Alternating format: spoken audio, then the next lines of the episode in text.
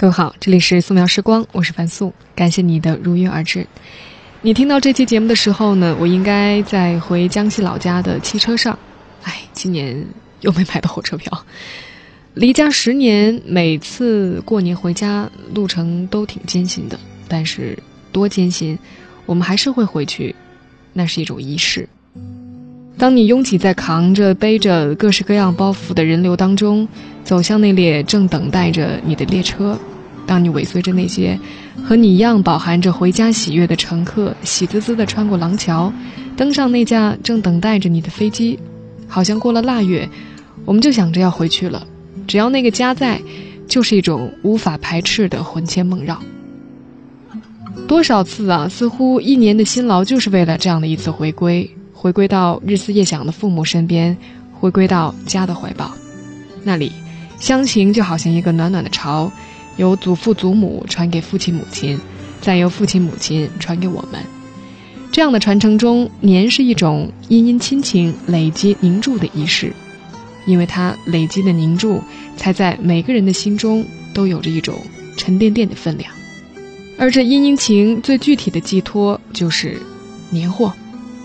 今天的素描时光，想跟大家分享几个有关年货的故事。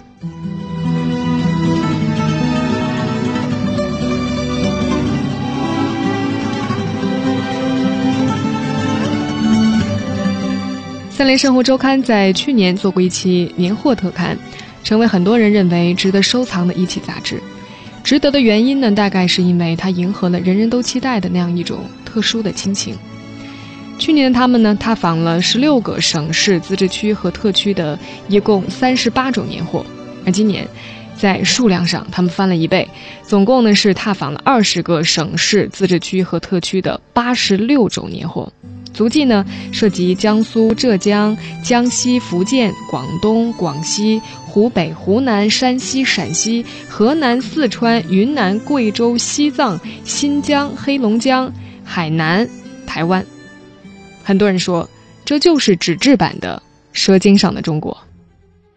三联的主编说，中国人对吃的无止境的追求，毫无任何的敬畏感。比如贵州侗家的牛瘪，竟然呢是在牛宰杀之前，给它临时性的喂食名贵的草药和仙草，喂食的目的呢是为随后赤裸裸的杀戮。在把可怜的牛宰杀之后，就立刻取出它胃里面还没有完全消化的这些中草药，用高压锅去高温煮沸，再用丝瓜多次去渣，最后呢变成一杯热腾腾的绿汁，啊，实在是匪夷所思。嗯，这种离奇的吃法呢还有很多，比如说这个金银肝，还有这个川西的橄榄肉。其实年货呢，真的就是慢慢细细的注入的一份心情。它是我们记忆的载体，也是故乡的召唤，是各家各户外婆的味道、妈妈的味道、故乡的味道。记忆中的味蕾哈，总是情感的闸门，它时时牵动着我们最敏感的那根心弦。三联的主笔呢，陈赛，他去年曾经回到过他的故乡宁波，重新寻找鱼响年糕的味道。今年呢，孩子还小，所以呢就没有出差。他写了一篇回忆录，回忆外婆麻心汤圆的味道。他这样写道。寒冷的冬天，窗玻璃上蒙上厚厚的水汽，四个孩子挤在外婆一张窄窄的小床上，钻在厚厚的被窝里。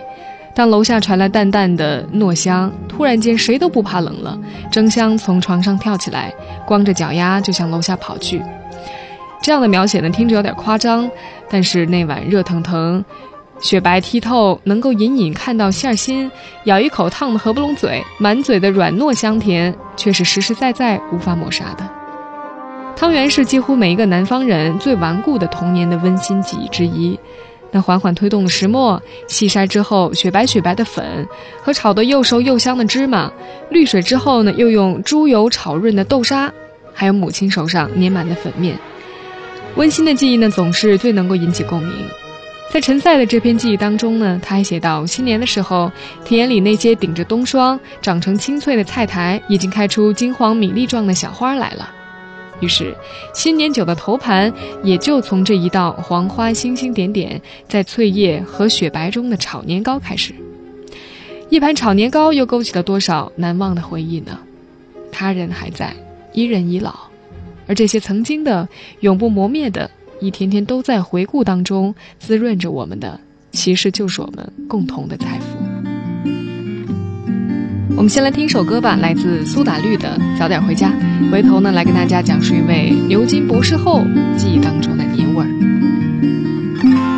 那是在被人们感觉遗弃的地方，大马路爱平房，黄梅布满闹嚷嚷，生命很短，山中开满的果铺成养老枝桠。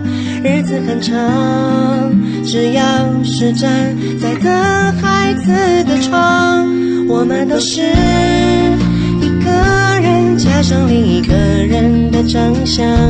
时间的墙，从他们的手掌到我们的肩膀，流浪星光代替着那么多眼神对我说话，早点回家。回家呀！光溜溜，面大大，孩提时光被原谅。钱斑斑，脸强强，白发靠我们欣赏。生命很长，美好或者悲伤，细数也数不完。日子很短。只要是陪在孩子的身旁，我们都是一个人加上另一个人的长相。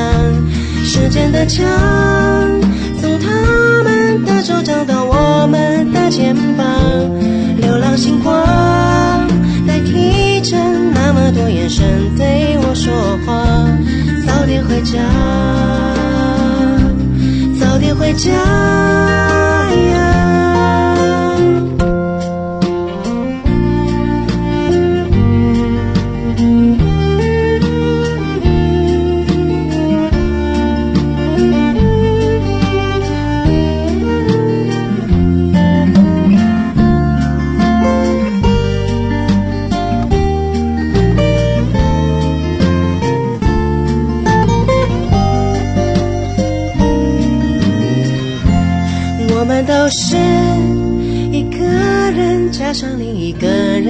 长相，时间的墙，从他们的手掌到我们的肩膀，流浪星光代替着那么多眼神对我说话，早点回家，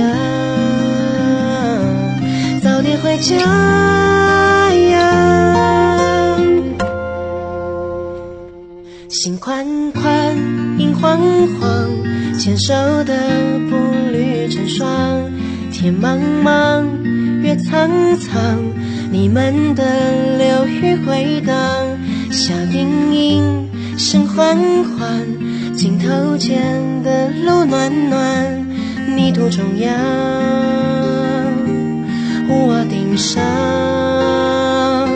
升起太阳。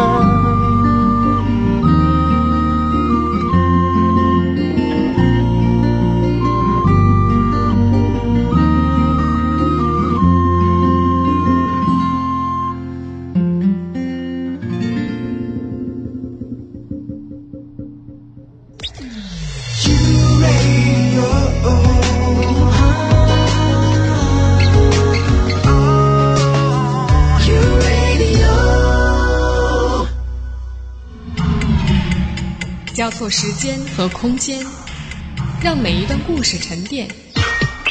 用新闻的视角打量我们的世界，用文化的笔触勾勒城市的轮廓。凡素，素描时光。打开这本声音杂志，带你走进心灵的后花园。欢迎回来，我是樊素。其实呢，对很多城市的新移民来说，家是一个宽泛甚至模糊的概念。人在哪，家就在哪。我有一个同事，他父亲的祖籍呢是山东，他自己呢生在天津，又常住过河南，现在家人全部在北京，他在香港。他说他都搞不清楚他到底是哪里人，哪里才算作他的故乡。三联的这期杂志呢，有一个作者的感受跟我的同事很像，我想跟大家分享。作者名字叫做孙鑫，现在英国是牛津大学的博士后。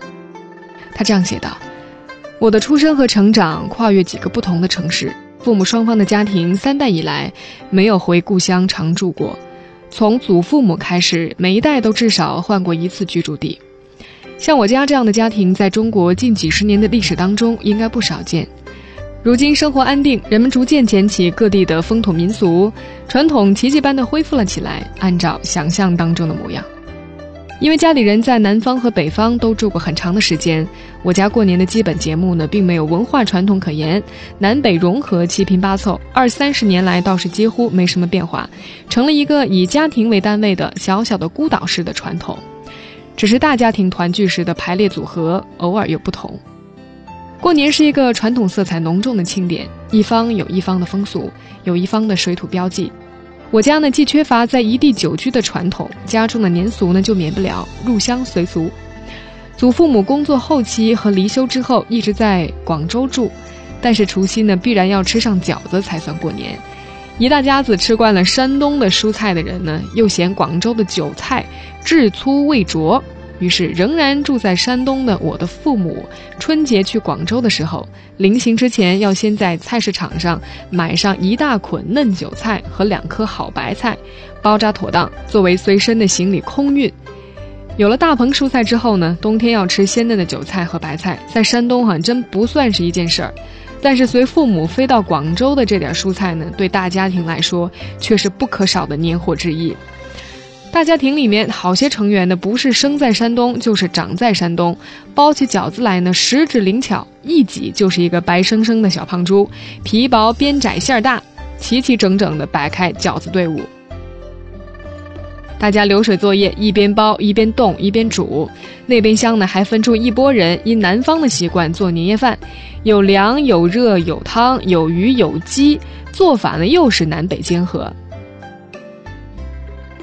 孙鑫说：“哈，他其实对韭菜呢没什么感情，直到现在呢也不能理解为什么饺子一定要吃韭菜的。但是后来他自己的生活让他理解了上两代人没处安放的乡愁，虽然他没处安放的乡愁也不是韭菜味儿的。”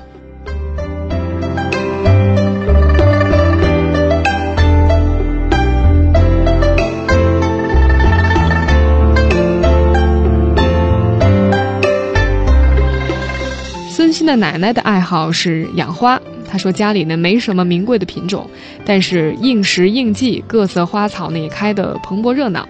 春节前呢会弄个水仙，那完全是她奶奶的工作。从花鸟市场买回一纸箱的水仙头，把水仙缸盆和鹅卵石拿出来洗洗干净。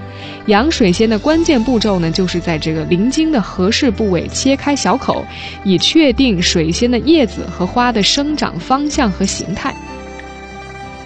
广州的能工巧匠呢，把水仙层层堆成高塔，算准春节时分一齐绽放，郁郁纷纷，又清丽又红火。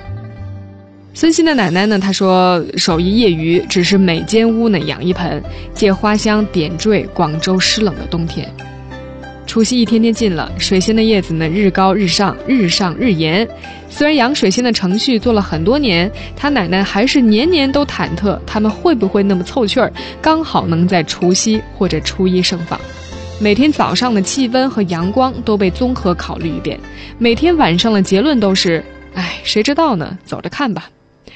水仙花呢开的正好，他奶奶就欣慰；开的不巧也没事儿，来年再上演一遍呗。大学毕业之后，孙鑫先去香港，然后去了加拿大。在香港的时候呢，他仍然有机会回广州跟大家庭过年，酣吃闷睡，鼓腹而游。大年初一呢，摊开手掌收红包。去了加拿大就没机会了，宿舍就是他的家。他说，为了让他自己找到家的感觉，一月里啊，别人正在努力的说服圣诞和新年期间吃撑的胃囊，雄心勃勃地展开新年定下的计划。他呢，开始筹划过年。他说。我一个人加上一个兴趣浓厚但毫无经验的室友做帮手，决定要把年过得雄赳赳气昂昂。家里七拼八凑、南北融合的过年习惯，通通被他从思想背后翻出来筛了一遍。虽然他在香港读研的时候呢，做的是这个植物研究，但是他说他对花草没什么天分，也没有兴趣，所以呢，这个敷水仙这一项就可以免了。他奶奶去世之后呢，家里也不再有人扶水仙，都是临过年在外面买几盆，从来都是开的正好。物是人非，也不必在打电话的时候讨论今年的水仙能否及时开了。他说，多伦多腊月里动辄冰天雪地，金桔和桃花也没处找啊。多伦多近郊的华人聚居区呢，或许有，但是他住在城里又不会开车，就算了。所以呢，就只有往吃的方向努力。为了庆祝新年和与这些不知道过年为何物的朋友们分享中国新年的喜悦，他呢决定自己去网上搜这个菜谱，学做萝卜糕和芋头糕。他也相信这些看似无关紧要的微妙不同呢，足以引起广州不同区甚至不同街道之间的恶战。但是呢，在他万里之外的小厨房里面，无论是哪个版本，它都是正宗的故国的味道。而他执一条最麻烦的做。那就是辣味、冬菇、虾米分开炒过，再混合起来调味。萝卜先刨丝，再过水，再炒过。他说啊，他切腊肠切的虎口起泡，刨这个芋头呢又刨的手指起痒。然而这一切都是非常值得，因为它代表着他和他的父母、祖父母出生和成长的那些城市。他为自己在那边过年。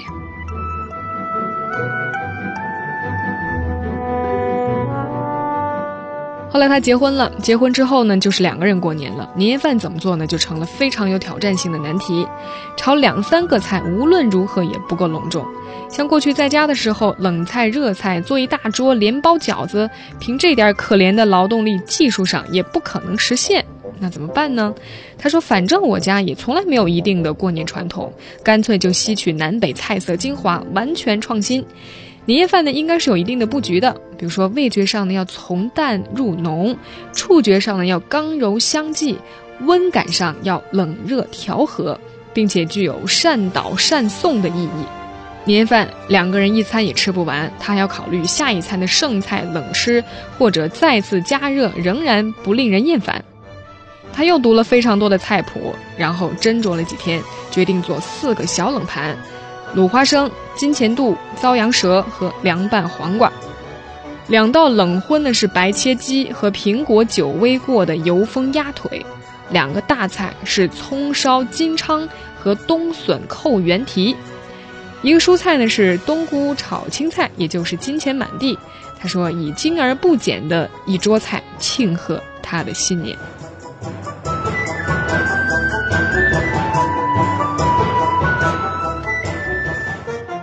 他没有什么家庭传统，也没有继承多少地域风俗，反而可以不受限制、随心所欲地用多伦多唐人街和农民市场能买到的材料料理一桌子的年夜饭。离开多伦多之后，他又去到了英国牛津，在那里过年呢，又是一个新的挑战。小城只有一间小小的中国店，卖苦涩的白萝卜和有芥末味的青菜。他说：“作为一个没有故乡的人，我雄心勃勃地要再一次在一个新的国家炮制我的新年传统。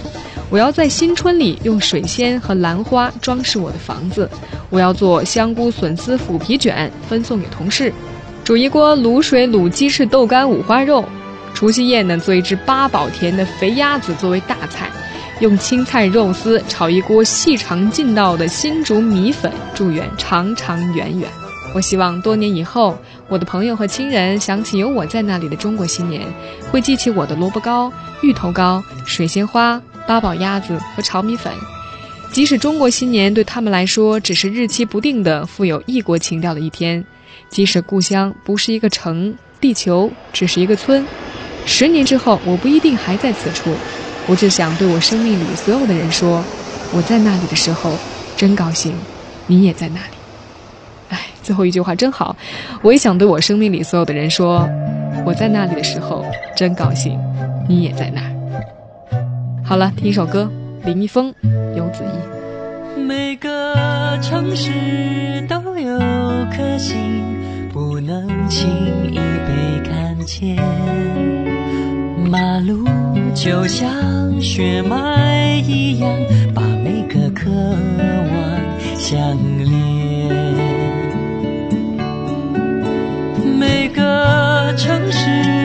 很熟悉，每个角落都陌生。停歇上路，匆匆刹那，就等待那一个眼神。寻寻觅觅，更在乎过程，兜兜转转一样的结果。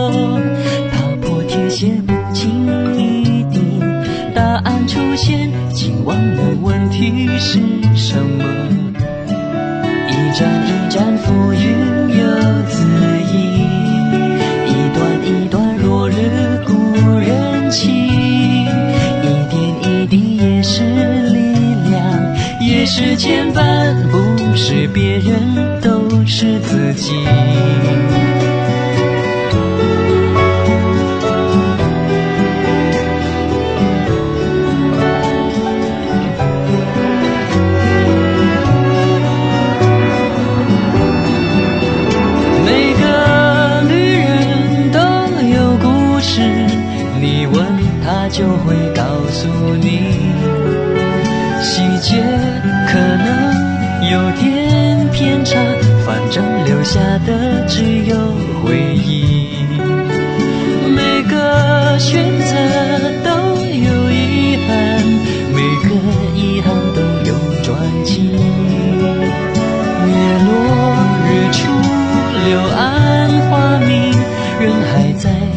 心存感激。寻寻觅觅，更在乎过程，兜兜转转一样的结果。踏破铁鞋不经意，答案出现，请忘了问题是什么。一站一站浮云又自意，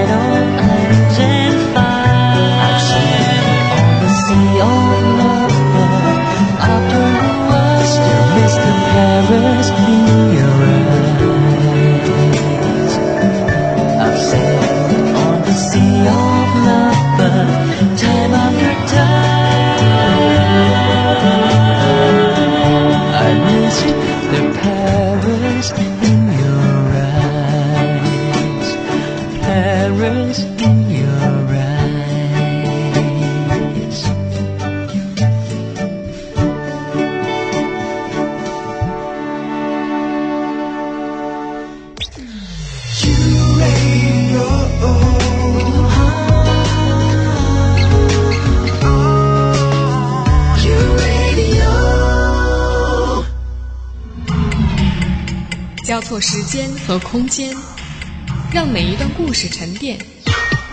用新闻的视角打量我们的世界，用文化的笔触勾勒城市的轮廓。凡素，素描时光。打开这本声音杂志，带你走进心灵的后花园。欢迎回来，我是樊素。今天说过年，接下来呢，我们来听到复旦大学外文学院的教授谭迎洲来回忆七十年代祖籍苏州的上海人家的过年。呃，上海人管祖父叫阿爹，祖母呢叫阿婆。谭教授说，他的阿爹和阿婆呢，都是从童年起就生活在上海。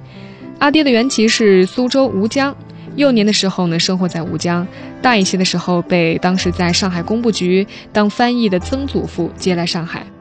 阿婆呢，原来家住在苏州的城里面，听说呢，家里还开着红木作坊，后来呢，不知道什么原因就搬去了上海。他的阿婆属于中国最后一代专业的家庭妇女，那持家的本领可是相当的高，从小在家里面就受到做家务的全面的专业的训练。每年过年，在物质匮乏的年代，还能做一大桌子菜。他的父母呢，当时是在贵州之内，而且到他母亲那一辈呢，就是支起半边天的职业妇女了，既没有时间，也没有那个精力来投入那么多的时间到家务上。他说到他妻子那一辈呢，更是从小就没有做过什么家务，都是结婚之后自己摸索着做了。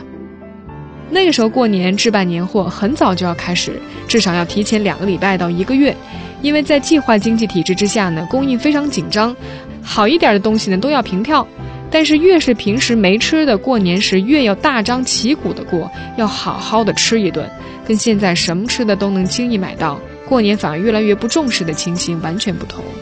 现在想起来，从七十年代到现在，一共也不过是三四十年，但人们的生活方式真的已经发生了巨大的变化。年货有些要到南货店去买，但是多数他说当时还是在菜场去买的。谭教授说呢，他那时候还是个被保护、不知道生活艰辛的孩子，但是也记得有的时候下半夜在睡梦当中醒来，看到窗外还是黑漆漆的。六十多岁的祖母呢就已经起床要去菜场买菜了。六点左右，祖母就已经从菜场赶回来，给这些孩子们准备好早饭。等他七点多钟在小学门口排队准备入校的时候，边上的菜场已经在扫地清理垃圾了。那时候他就在想啊。等我自己长大之后，该怎么样应付这种生活呢？所幸是长大之后，市场经济来了，菜场白天也开门，除了晚上，什么时候都能买到菜。他童年的时候担心的问题消失了，他这才意识到啊，当时的那种匮乏不过是人为制造的匮乏。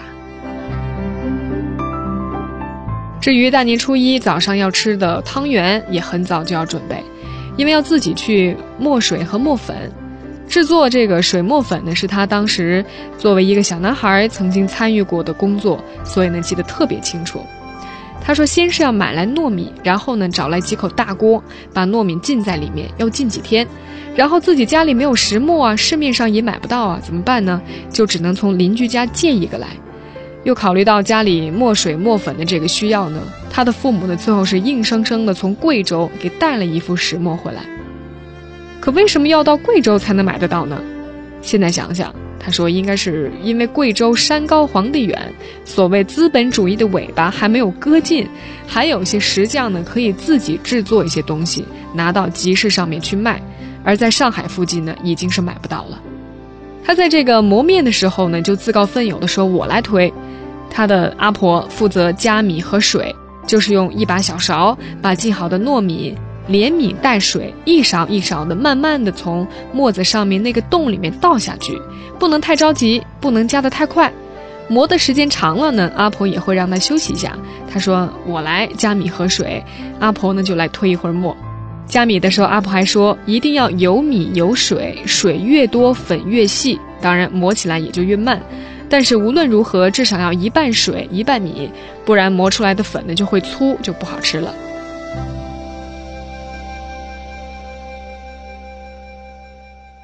有的时候大年夜还得守岁，孩子们着急呀。于是过了夜里十二点，阿婆呢就下园子给孩子们吃热腾腾的，一人几个。他说那时候过年啊，真不知道怎么能吃下这么多的东西。第二天早晨会有阿爹的那些老朋友们上来拜年，每个人呢也会奉上一碗汤圆。亲戚上门也是这样，这几大锅的水磨粉吧，总要吃上半个月。想想哈，汤圆呢，只不过是过年的时候吃的一样东西，那时候就要投入这么多的心思和气力。可是对于现在的人来说，汤圆只不过是花不多的钱从超市买回来的一样冷冻食品罢了。七十年代的时候，置办年货之繁难和人们对于过年的重视，都是现在成长在物质丰富的年代的年轻人所不知道和难以理解的吧。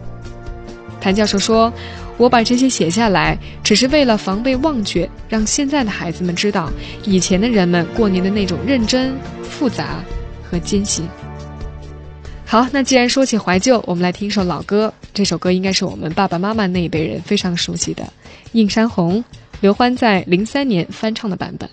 回头见。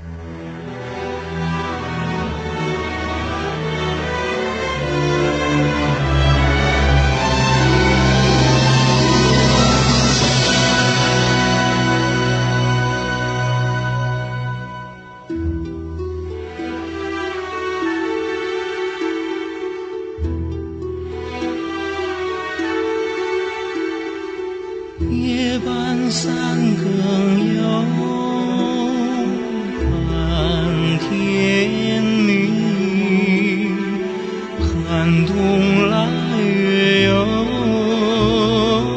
盼春风，我要盼得哟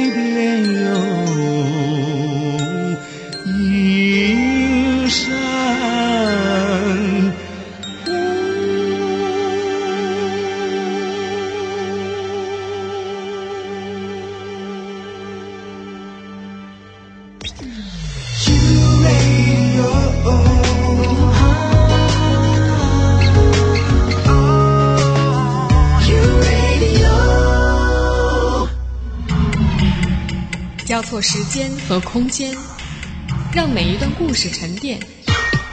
用新闻的视角打量我们的世界，用文化的笔触勾勒城市的轮廓。凡素，素描时光。打开这本声音杂志，带你走进心灵的后花园。欢迎回来，谢谢你还停留在素描时光，我是樊素。对家乡的情呢，有的时候就是寄托在家乡的食物身上。在梁鸿，也就是《出梁庄记》的作者的记忆当中，故乡的食物塑造了故乡人的生活态度，甚至是故乡人特有的骄傲。他的文章有这样的对话：二十岁的外甥女的口吻非常的不屑。她说：“北京啥也没有，吃没吃，喝没喝。”梁鸿说：“胡扯，北京是全中国的中心，哪一种吃的没有？”外甥女儿拿一双天真无邪的眼睛看着他，说：“我们穰县韩家胡辣汤、油条和油旋馍有没有？”王小女板鸭烩面有没有？卫生路的窝子面牛肉汤，文化路的灌汤包，丁字口的米线，西四的水煎包有没有？丁老二的鱼块，吴老三的白羊肉，小西关的板面，牛羊肉微菜，方城扯面，王家蒜汁凉面，李家芝麻叶糊涂面，张家羊肉糊汤面有没有？没有啊，四姨，这哪是叫人活的节奏呀？听他喷完这段，梁红无话可说。梁红写他家乡的食物，真不需要那些弹牙呀、滑润呐、满盈的词来形容。胡辣汤、稀面汤、烩面。板面、糊涂面、坑火烧、灰灰菜、芝麻叶，都是农民最日常、最普通的饮食。了不起的不仅是对所有的这些最普通饮食的情感和满足感，更重要的是，在这满足感之上，完全是踏在坚实土地上的那种高傲了。他这样写在河南随处可见的胡辣汤，他说。喝韩家胡辣汤，地位一律平等，没有包间散坐。不管是县长、局长、处长、科长，还是普通的有着粗糙双手的老农，都得排队等汤自己端走，都得坐在外面那个崎岖不平的大空场里，坐在低矮的凳子椅子上，几乎半蹲着呼噜噜的喝汤。要是你是局长，有你的属下在吃，叫嚷着要给你让位，你不会去做，因为左右前后几十双眼睛盯着你。县里有尊贵的客人来了，想着找出本地特色饭来，第一个想到的就是韩家胡辣汤。要是哪天早晨你看到县委书记带着几个微素严整的人半蹲着喝胡辣汤，那很正常，穰县人不会因此多看一眼。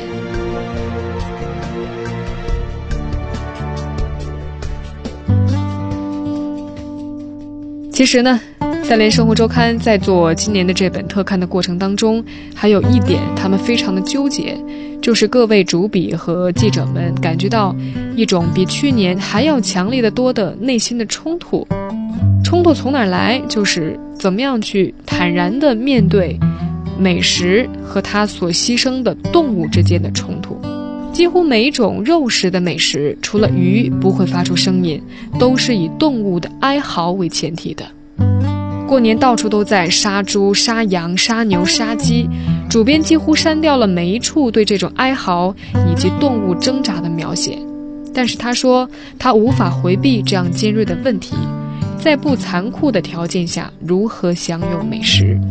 很多位作者从不同的角度也在表达这样的困惑。有一位作者叫贾东亭，他在喀什。屠夫呢是先给羊送古兰经，然后以感谢你为我们牺牲了为名屠宰它。但这是不是解决了宰杀的理由呢？因为人需要动物的牺牲才能更幸福吗？这种矛盾呢，在主笔吴奇的文章中变得更加的煎熬。他是在云南先拒绝了去屠宰现场，他说，因为这是唯一能有的自我安慰。这头猪并不直接是因我而死。因为屠夫本来就决定了要杀他，但当他面对鲜血时，依然没有办法平息内心的冲突。他非常纠结。他的文字这样写：美食作家还在讨论人与食物的关系，比如人和食物是平等的，让人们怀着一颗温柔的心面对即将下咽的食物。可是屠宰将一切关系变得原始而坦率。对于我和眼前的这头猪来说，就是吃与被吃的关系。想到被驯化为食物的猪，从出生的那天起，它生存的唯一目的就是被吃掉，经过宰杀而成为人们的食物，等不到自然死亡的那一天，为时可怜。这与漫画里总是将猪描绘成憨态可掬、乐观知足的模样，实在是相去甚远。这番情绪在别人看来或许很是扭捏作态。但是我也不准备挑战自己的心理底线，既然古人早就说了“君子远庖厨”。昨天杨建良问我可要看杀猪的过程，我一口回绝：“猪，我们还是等你死了之后再相见吧。”